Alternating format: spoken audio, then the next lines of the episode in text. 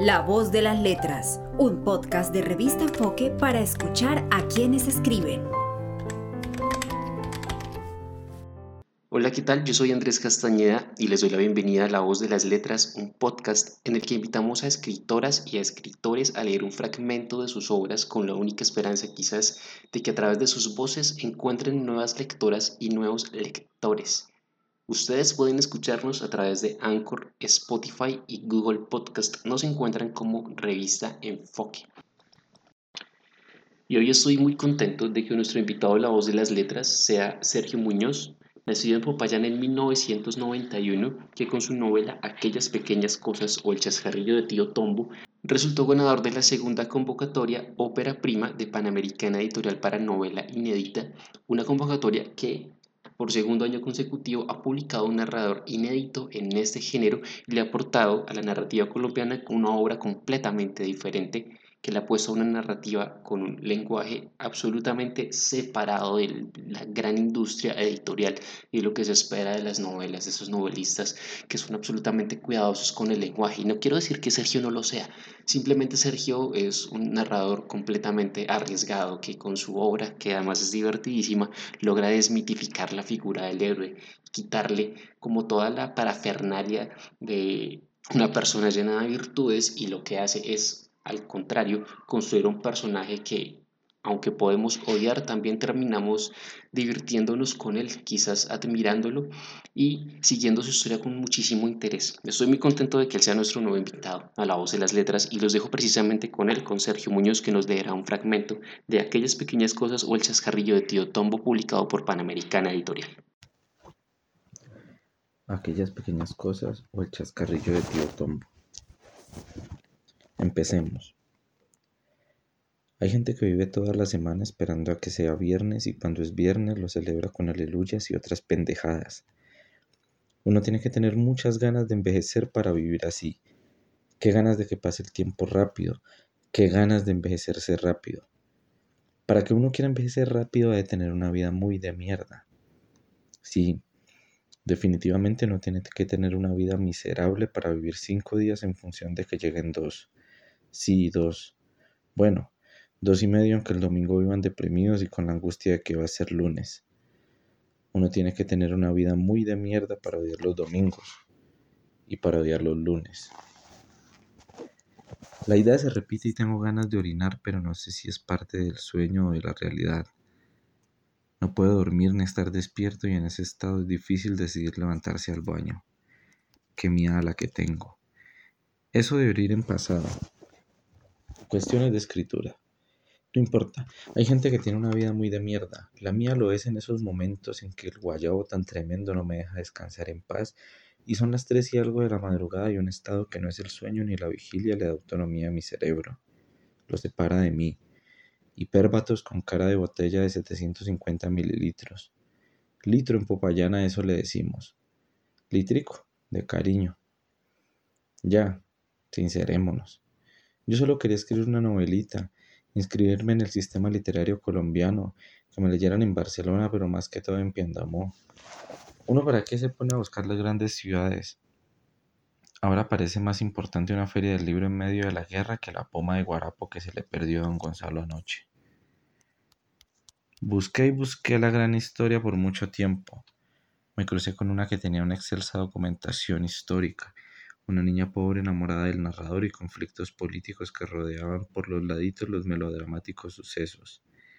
Pensé en una que tuviera un sujeto sumido en la tristeza, en la nostalgia de su país malbaratado, que viviera echándole cantaleta a todo el mundo desde la trillada novela de artista del 19, esa que sigue vendiéndose a los mocosos irreverentes sin llegar al público ignorante debido a lo parcializado que éste está.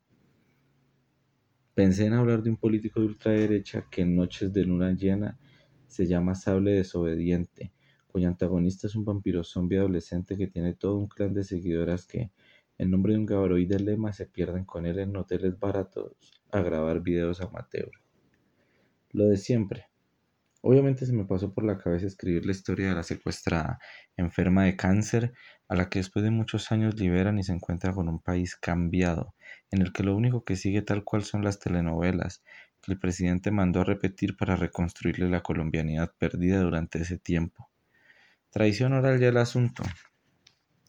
Pensé, claro que sí, en motos a toda mierda, monas y negras voluptuosas, tipo paisa y caleña, armas de largo y corto alcance, traiciones, intriga, buenas escenas de sexo entre el barrigón tatuado y las tres monas, Judy, Jimena y Magali, cada una con un culo más grande que el de la otra, disparos desde la moto, cigarrillos apagados en la nuca, pases de cocaína entre tetas y camionetas con bolsas llenas de gente, de gente descuartizada. Una señora importante en todo caso la secuestrada. Tenía otras en mente, pero se me pasaron. Andaba en la calle comprando algo para almorzar y preciso, cuando venía con la propia idea, agarraron a un ladrón afuera de mi casa. El man tenía unos 24 años y por cada golpe invocaba a uno de los tantos hijos recién nacidos que tenía, todos con una madre soltera diferente. Algo bueno del boom de las madres solteras frente a lo difícil que les toca y a los novios de turno que les pegan a ellas y a sus hijos es que los apellidos de las mujeres ya no volverán a quedar en el olvido tan fácilmente. Al menos no por ahora. Van a ser los apellidos principales de sus nietos, sean niños o niñas, porque esas cosas también se heredan. Vivimos épocas de cambio, de empoderamiento. Eso dice la vieja con la que andaba hace unos días. Recuerdo que usó esa frase para argumentar o para defender, mejor dicho, sus ganas de ver porno conmigo. Yo le dije, ah, hubieras dicho desde el principio. Iba a poner un video y ella me arrebató el computador y puso una cosa bastante falsa en la que las viejas se tiraban su...